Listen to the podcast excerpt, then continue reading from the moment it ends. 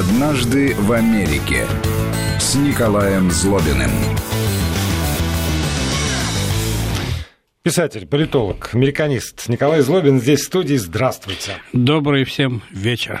Я напомню слушателям, по ходу э, беседы наверняка у вас будут возникать какие-то вопросы и комментарии. Можно писать сюда 8 903 176 363. Это номер для тех, кто использует WhatsApp и Viber пока еще. И 5533, короткий номер для смс-сообщений и слово «Вести» в начале текста.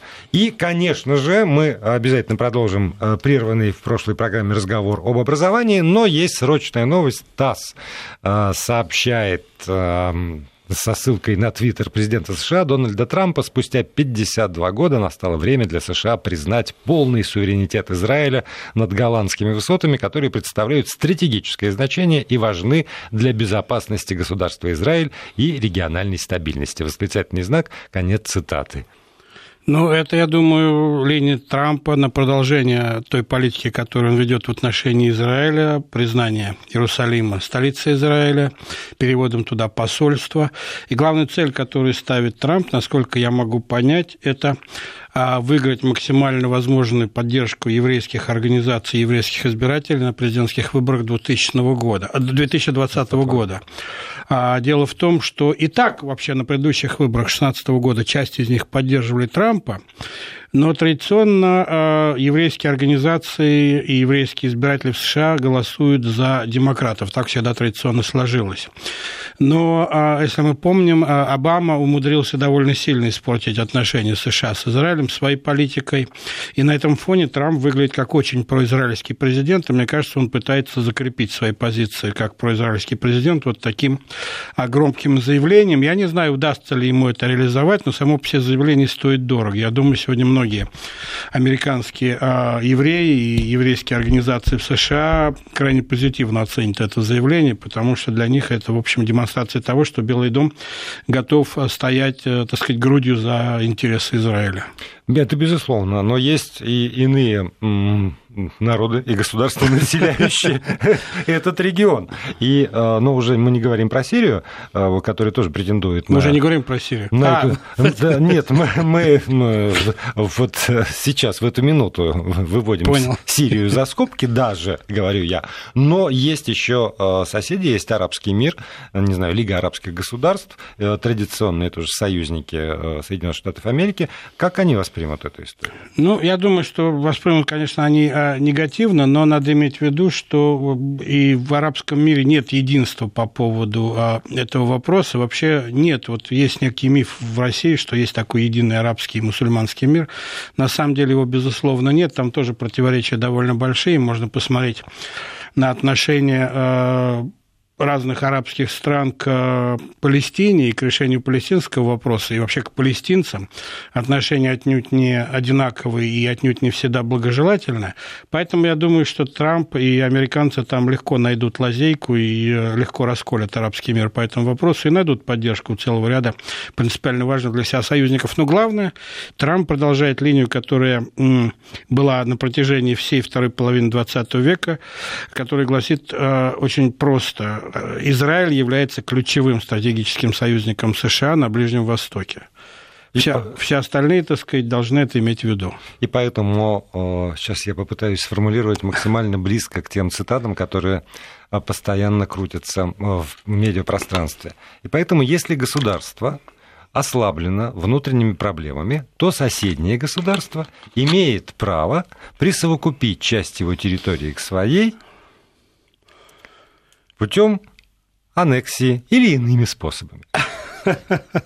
Ну, я думаю, что если государство э, так или иначе испытывает э, проблем со своей собственной национальной безопасностью, которая исходит из того или иного региона, то да, и государство имеет право решить эту проблему теми способами, которые она способна Соседнее примирить. государство. Да, да?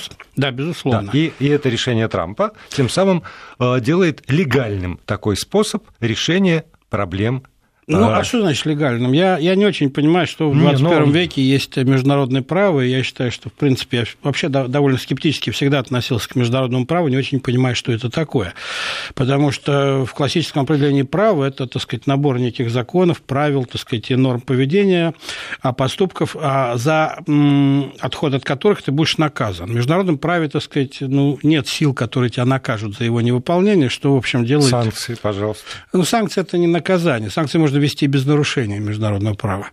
А там не нужно юридического обоснования. А экономическая конкуренция достаточный аргумент. Но если нет возможности принудить или принудить, как по-русски правильно а сказать, к выполнению того или иного а, так называемого международного закона, то, собственно говоря, что это за закон?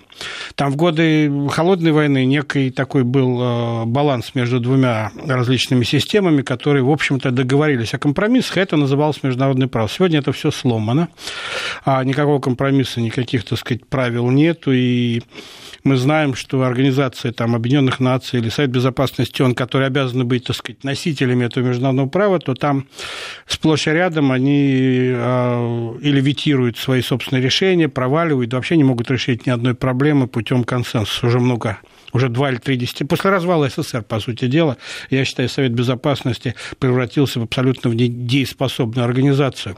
И я, кстати говоря, считаю, сейчас не хочу развивать на эту тему, так сказать, слишком долгую беседу, но я считаю, что Организация Объединенных Наций становится все более и более неадекватной организацией в новых условиях. Она все-таки была организацией, которая была заточена и создана, так сказать, ее дизайн под условия холодной войны, под условия противостояния двух мировых таких вот глобальных социально-экономических, политических систем. Сегодня в современных условиях не очень понятно, что, собственно говоря, они могут делать. Наверное, заниматься гуманитарными проектами, там, а, образовательными проектами, медицинскими, но политических а, решений от них них, в общем, как выяснилось, уже три минимум десятилетия ожидать нельзя. И, кстати говоря, самые большие нарушители а, резолюции Совета Безопасности – это Соединенные Штаты и Россия, которые в силу своей силы, в силу своей мощи и влияния на мировой арене могут игнорировать решение Совета Безопасности, что они регулярно и делают. И тогда, чтобы не углубляться в эту беседу, короткий ответ на вопрос. Если все-таки Соединенные Штаты Америки признают суверенитет Израиля над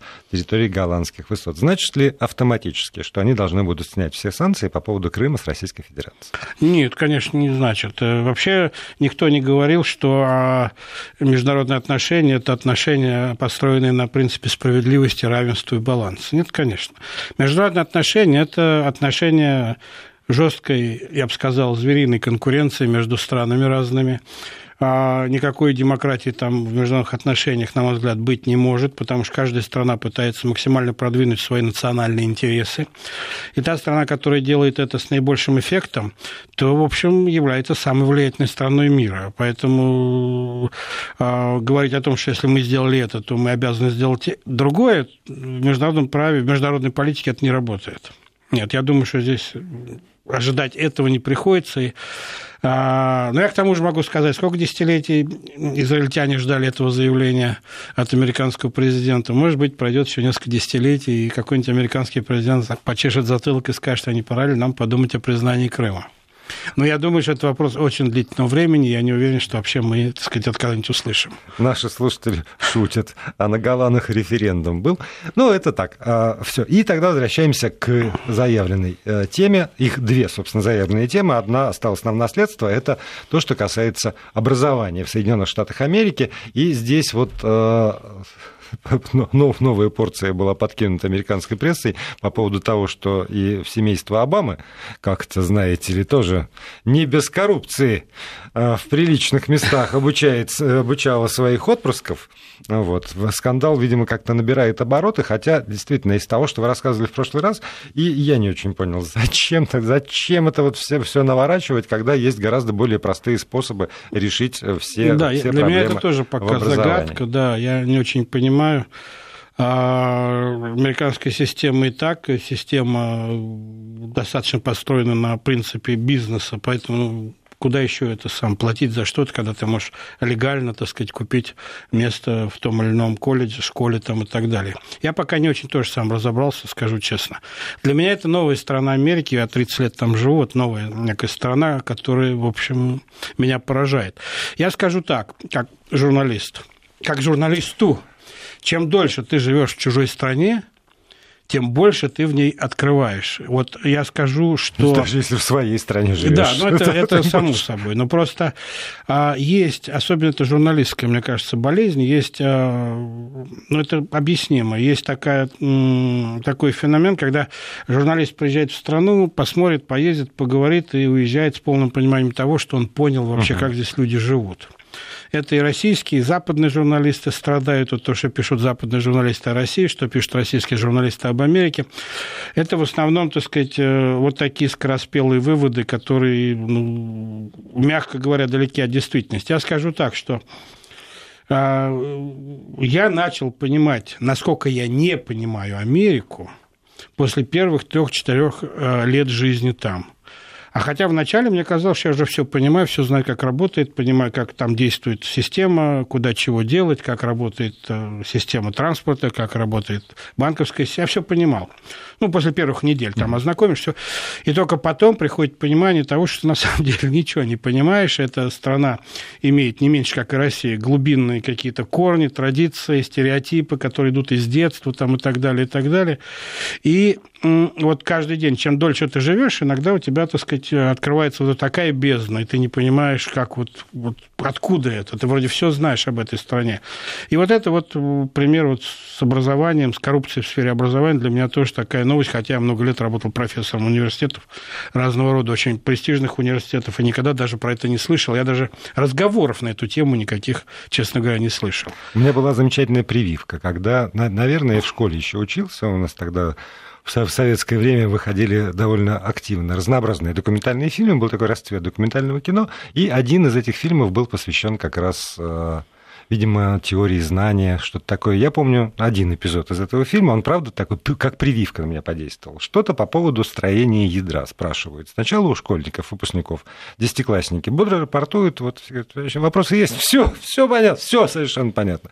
Дальше у выпускников физфака. Они говорят, ну, вы знаете, в общем, все понятно, но некоторые вот немножечко вот тут вот еще уточните, тогда все станет абсолютно понятно. И, наконец, доходят в этих вопросах постепенно до э, каких-то светил науки. Э, фамилии, к сожалению, я уже уже не помню, но были у нас светилы ядерной физики, да. которые говорят очень просто. Мы совсем ничего не знаем о том, как это все устроено. Все, что мы знаем, это та или иная гипотеза, которая вот когда-то казал, а теперь мы понимаем, что мы все меньше и меньше знаем. Ну, очень и хороший вот, пример, и, на да, самом и деле. это закон всего, да. по-моему, абсолютно всего. Я вот много лет работаю с журналистами, потому что ко мне приходят журналисты там, в мой институт, там, и я со многими дружу. Я понимаю, что для того, чтобы написать книгу об Америке, достаточно приехать туда на месяц. И вот полно на прилавках российских книг лежат книги об Америке, людей, которые пару раз там были, проехали там по двум городам, поговорили с десятком людей и написали о них книги. Но если ты поживешь в Америке год, ну, на мой взгляд, ты, может быть, сумеешь написать статью. А, но она будет гораздо глубже. А потом вот через 5-6 лет жизни, ну не только в Америке, это, видимо, относится Везде, к, да. к большим странам, к любым странам, да. да. Любым системам, да. Да, через 5-6 лет ты, может быть, будешь готов к тому, чтобы написать что-то такое более серьезное, и причем понимая, что даже ты многого не будешь знать, и тебе надо будет еще дописывать и исправлять. Вот мои книги об Америке, я скажу честно, я решился писать после 20 лет жизни в Америке. До этого я тоже был готов писать, но я себя останавливал и сдерживал, потому что понимаю, что это будет какая-то чепуха, которая не выдержит испытания временем. Вот я поэтому очень, так сказать, ну, по крайней мере, удовлетворен своими книгами, тремя книгами об Америке, которые я написал, потому что я их написал уже после того, как я точно знал, что я знаю, о чем пишу. Прошел все там и школы, и разводы, и суды, и э, ну, все вот нормально, и жил нормальной американской жизнью в разных штатах и а, с разными а, ситуациями сталкивался и начал понимать менталитет американцев. Вообще, как говорят американцы, есть две вещи, а, которые надо в себе отслеживать, когда ты начинаешь спокойно шутить на иностранном языке и воспринимать иностранный юмор как свой родной. Хотя при переводе это будет совсем не смешно. Кстати, сейчас я расскажу анекдот. Да, да, да, я понимаю, к этому и, второй, и второй, когда тебе начинают сны, сниться сны на иностранном языке, и ты тоже это воспринимаешь как само собой разумеющееся. Может, на русском, может, на английском. И вот, вот для тебя это типа все равно. Вот это ты уже начинаешь жить а, немножко другой жизнью. Ну, а журналист, который приезжает там на три дня или на неделю в Америку или в Россию, конечно, он, так сказать, до этого состояния, как правило, не доходит. Да, поэтому так смешно читать иногда какие-то статьи. Безусловно, про, они про такие наивные, да, и, понимаете, ну, надо знать, э, там, россияне любят цитировать там какие-то фильмы, которые они смотрели в детстве. И вообще культура российская, очень много, так сказать, цитат из детства, там, из «Берегись автомобиля», условно да. говоря, или там «Бриллиантовая рука», и сразу понятно, о чем речь. В Америке тоже есть такие фильмы, они тоже любят цитировать. И ты часто попадаешь в просак, потому что ты не знаешь какую-нибудь игру, которую все американцы играли в детстве, а ты понять не имеешь, что это такое. Или какой-нибудь мультфильм, который все они смотрели в детстве, когда ты понять не имеешь. Это совсем не тот мультфильм диснеевский, который показывали в Советском Союзе, например. То есть вот такие маленькие детали, в общем, они имеют большое значение для э, так reality чек, реальной проверки, знает ли человек другую сторону или нет. Тогда анекдот. А потом пойдем дальше. Ну, анекдот я э, Вообще, знаете, говорят, четверг – это маленькая пятница. Сегодня уже вечер четверга. У нас со среды маленькая пятница, я уверен. Ну, четверг уже большая, средняя пятница. Четверг практически. Значит, анекдот такой. А, ну, богатый банкир сидит у себя дома вечером, а, обложился бумагами и подводит баланс своей чековой книжки. А открывается дверь его домашнего офиса, кабинета, заходит его сын и говорит, папа, ты знаешь, у меня вот такая проблема, я встречался с девушкой, которая живет, ты знаешь, вот там через две улицы от нас, и она забеременела от меня. Ее родители просят 2 миллиона долларов, чтобы, так сказать, вопрос не возникал, и никаких претензий к нам не было. Ну, папа покряхтел, выписал чек на 2 миллиона долларов, говорит, да, иди вот заткни рот, чтобы я больше про это не слышал. Ну, сын ушел, папа покряхтел, да, начал переписывать свой баланс.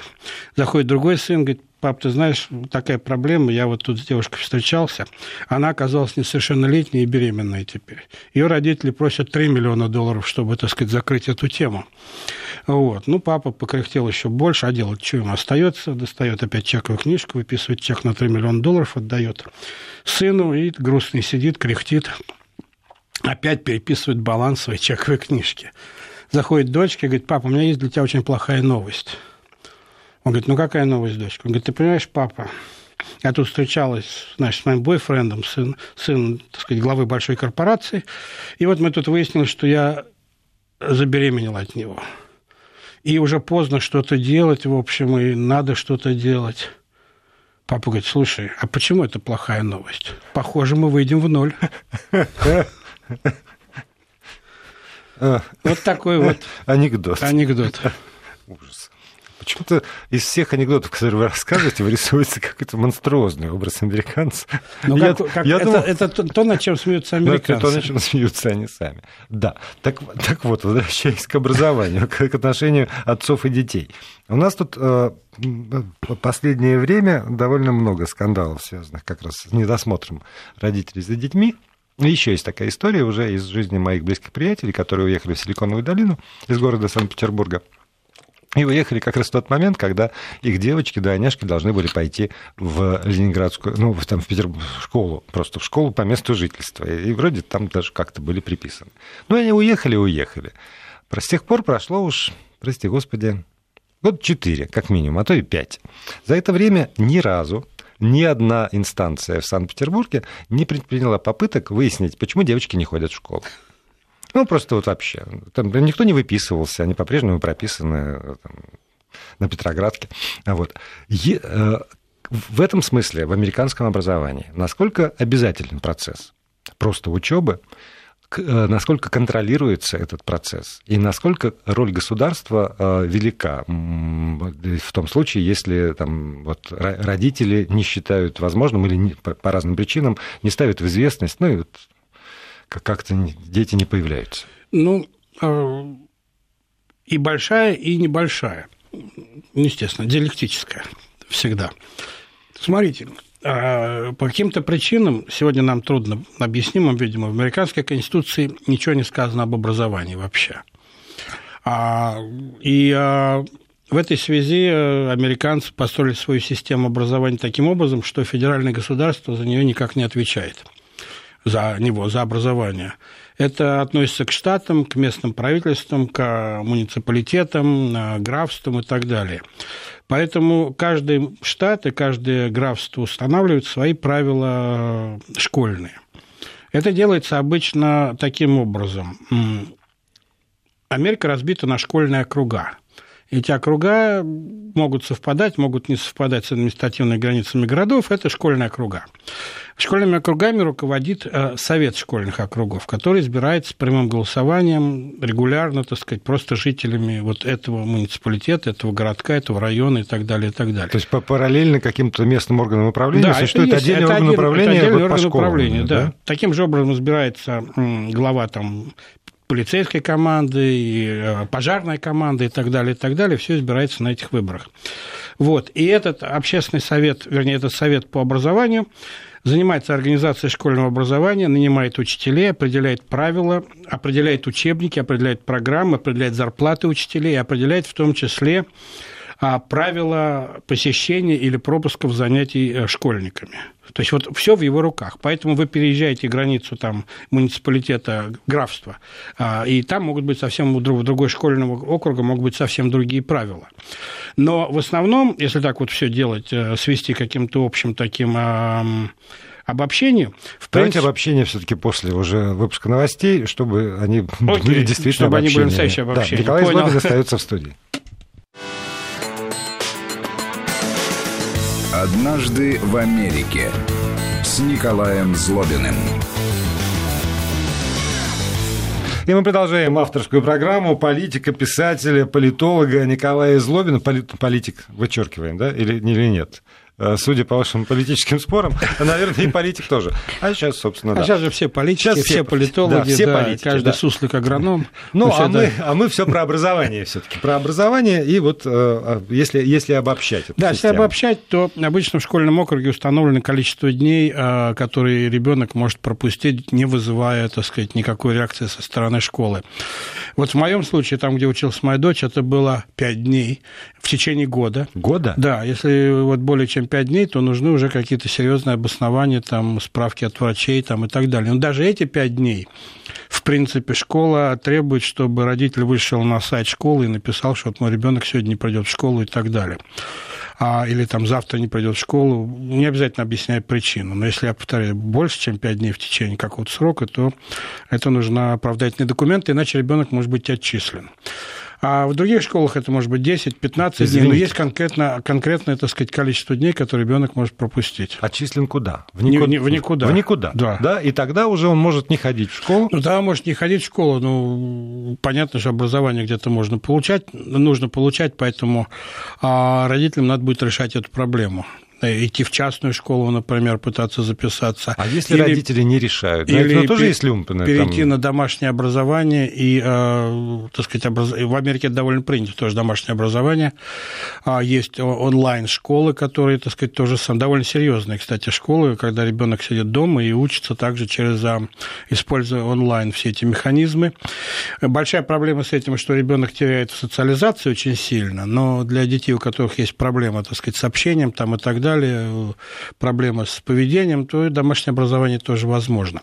Но американцы считают так, я даже вот на вскидку могу сказать примерно, есть такая довольно известная американская статистика, что а, люди в возрасте 25 лет, например, получившие образование на уровне а, мастера – то есть самое высшее университетское колледжеское образование, они зарабатывают в среднем а, свыше 50, первый год, свыше 50, это среднее, свыше 50 тысяч долларов в год.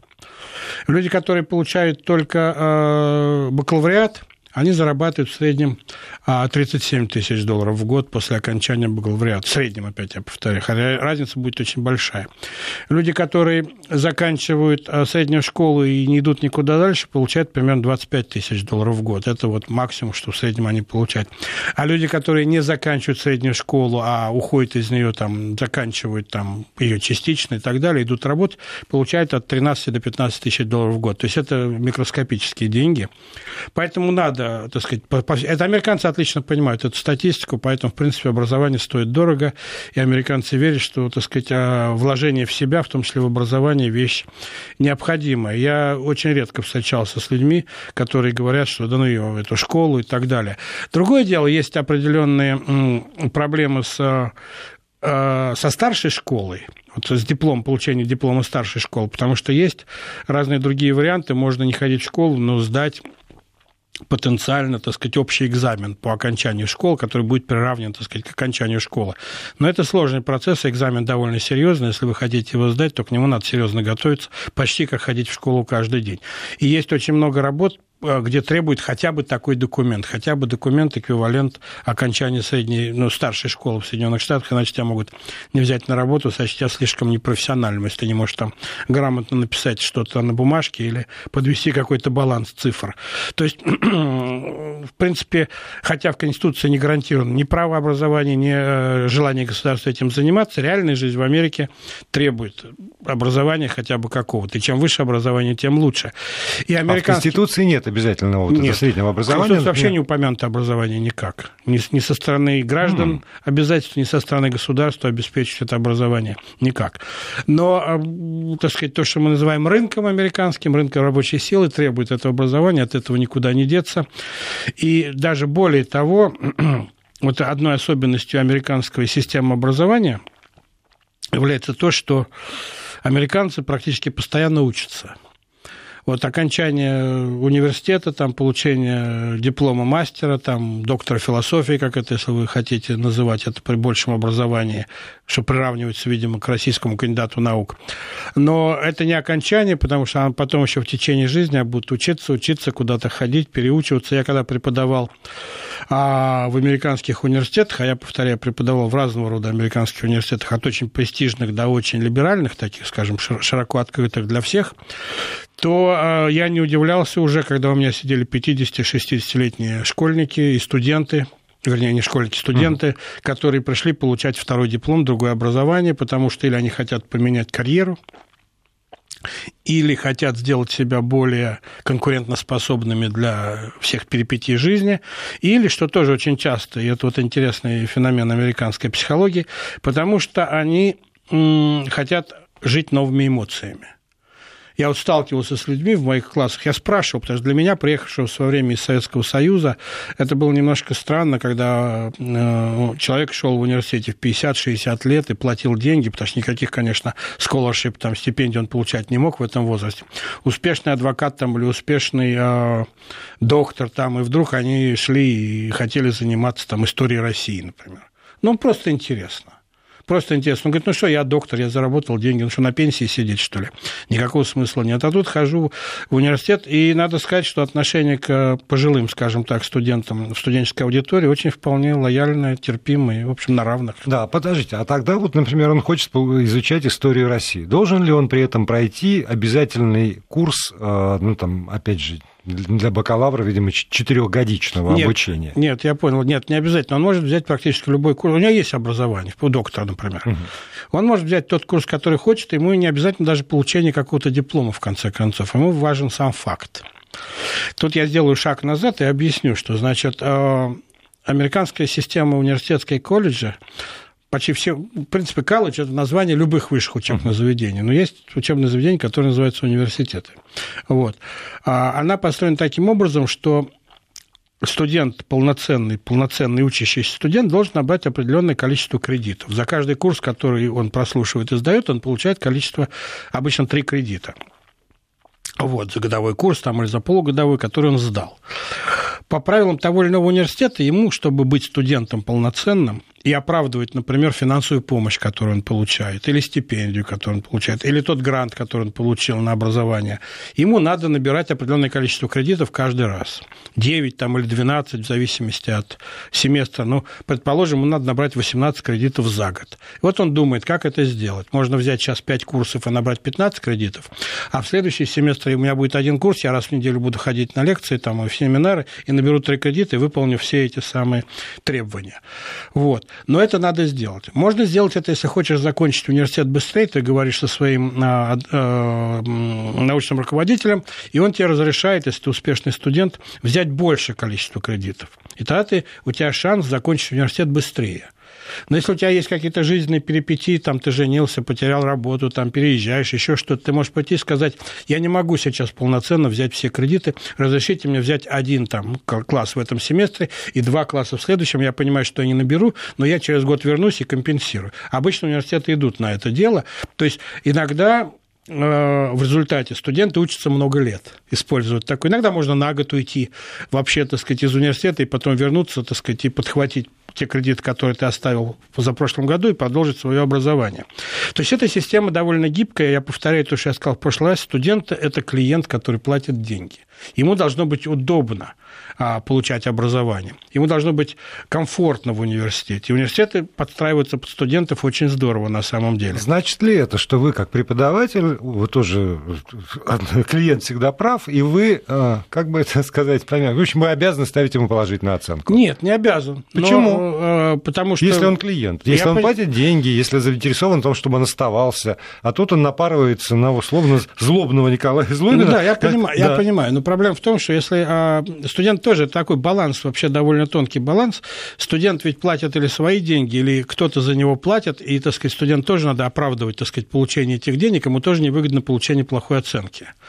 А, и мне невыгодно, и ему невыгодно, так сказать, получение плохой оценки, но а, главным критерием является критерий, конечно, не немедленный, но главным критерием является конкурентоспособность твоих выпускников там, после окончания университета. Если их никто не берет никуда на работу, то какие бы оценки они ни получали, то престиж университета падает, и в рейтингах он опускается довольно быстро. Не, вот Если все кру- равно, не, не понимаю. Если вот- крупные корпорации берут... Я вам говорил в прошлый раз, что есть такой критерий. Нет, критерий понимаю. Я- Трудоустройство я- по да, да, да. специальности. Это- вот это И- все, что вы говорили, я Да. помню прекрасно. Я просто еще э, помню, э, например, рассказы э, как молодых людей, они не очень давние, сейчас, может быть, изменилась система, которые учились или учатся там, на коммерческом отделении, так называемом, в одном из университетов Москвы, например. И они свято убеждены, что если они заплатили за это обучение, то, значит, э, там, им, они, Ну. им обязаны поставить оценки, перевести, чтобы они заплатили за следующий. И преподавательский корпус зачастую идет на это, именно исходя из того, что нельзя терять студента. Я И понимаю я даже знаю истории понимаю про то, как логику, преподавателям да. говорят, что нельзя терять студента, ставь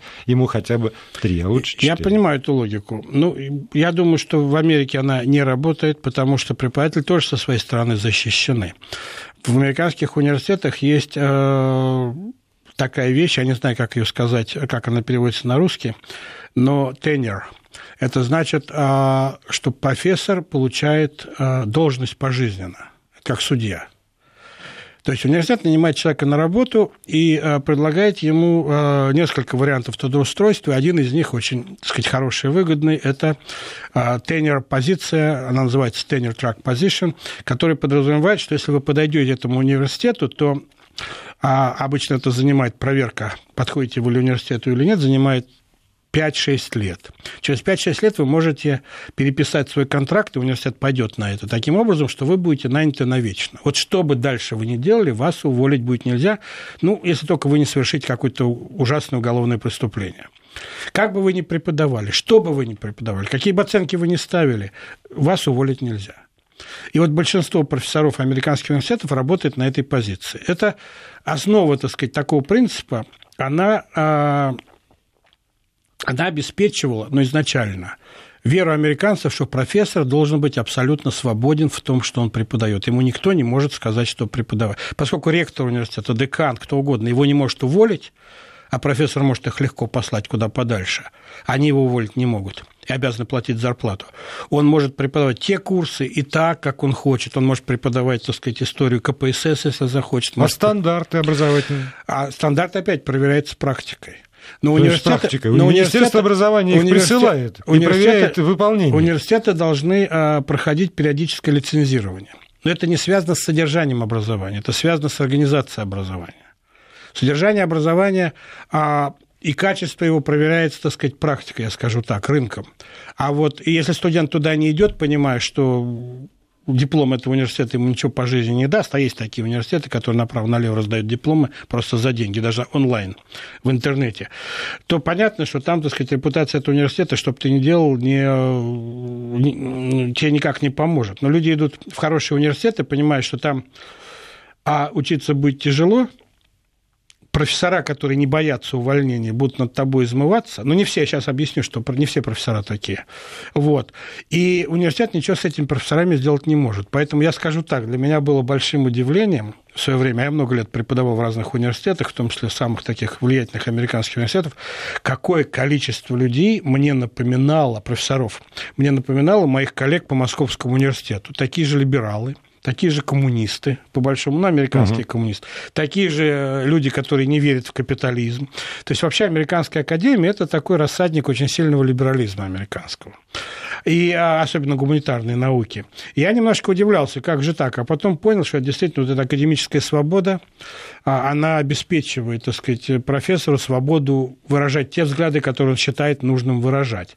А если у университета есть с этим проблемы, то у университета было пять лет выяснить, есть ли у него проблемы с этим профессором или нет. А если за пять лет это не проявилось, или шесть, и вы подписали контракт, вот этот тренер-контракт, но уже ничего с этим профессором сделать нельзя. Но последние лет 20 Появилась еще одна система наема профессоров в американские университеты.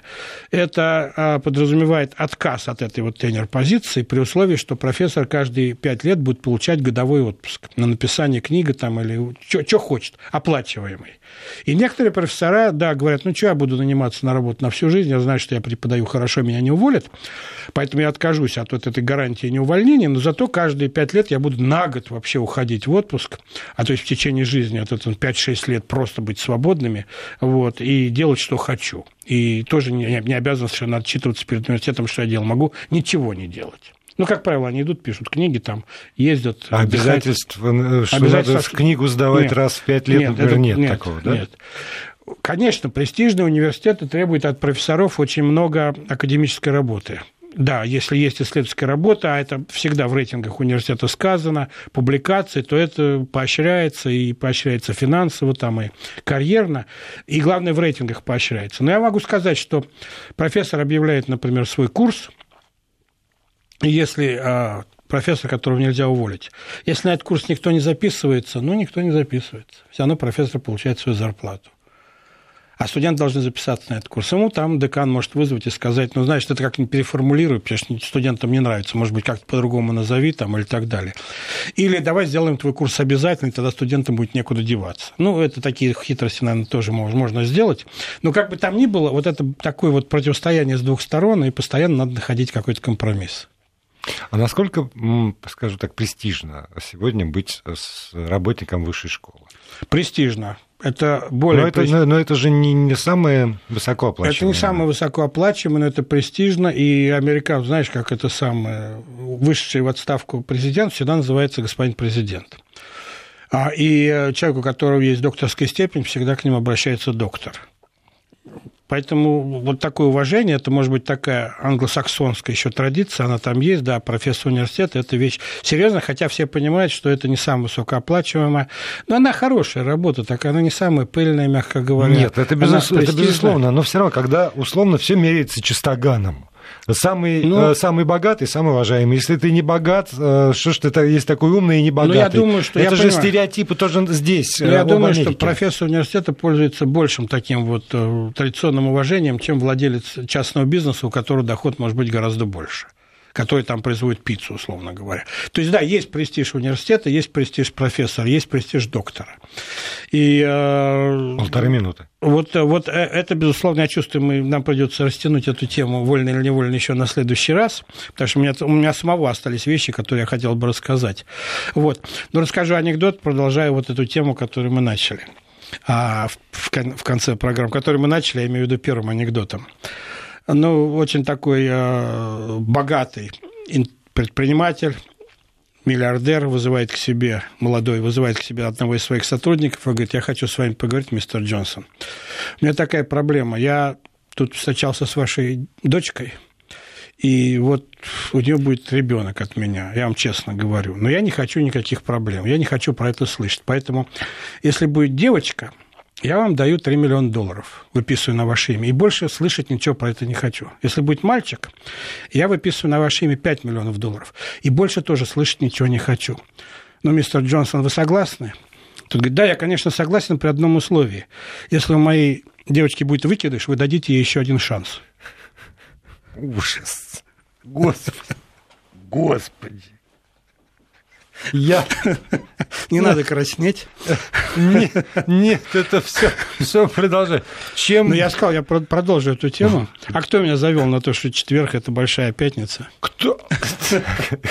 Кто? Ну, как бы там ни было, я рассказываю анекдоты, которые э, являются сугубо американскими. Да, но которые, я... между прочим, входят, знаете, в, в поразительный контраст со всем тем, что вы говорите в прозе, что называется. Вроде в прозе милые люди, ну, как только анекдот, лучше бы я их не ну, знал мы же, Мы же говорили о том, что американцы да, мы, мы продолжим из, с вами, а со слушателями мы попрощаемся. Да, давайте на следующий раз продолжим эту тему. Всего хорошего.